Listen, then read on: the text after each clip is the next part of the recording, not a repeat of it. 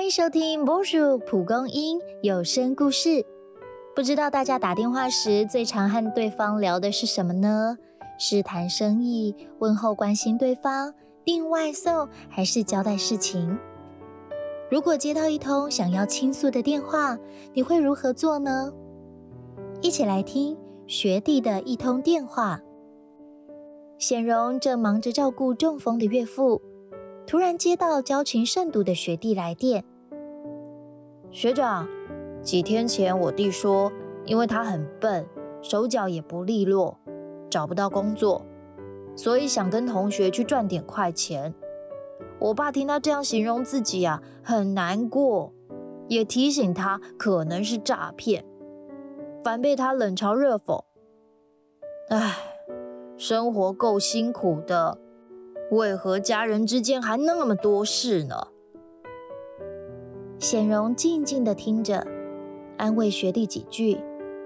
听到学弟说：“好羡慕学长没有这种弟弟哦。”他不禁看了病恹恹的岳父一眼，但仍平和的回答：“人生路上啊，难免跌跌撞撞。前阵子我失业。”现在呀，也挺过来了。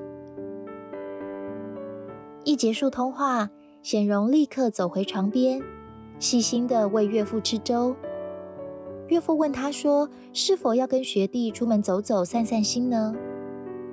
他摇摇头，岳父却轻拍他的手：“去帮帮你的学弟吧，不是每户人家。”都像你一样，能为家人做到这个地步。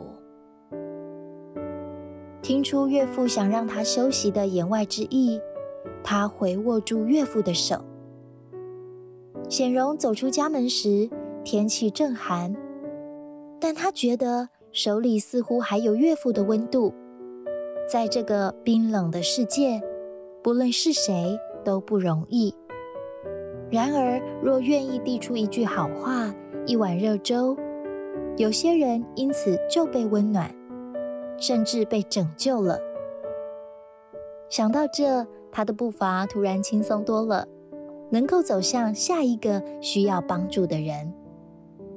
亲爱的朋友，不要小看你能做的小小举动，那可能会成为某个人的鼓励和安慰哦。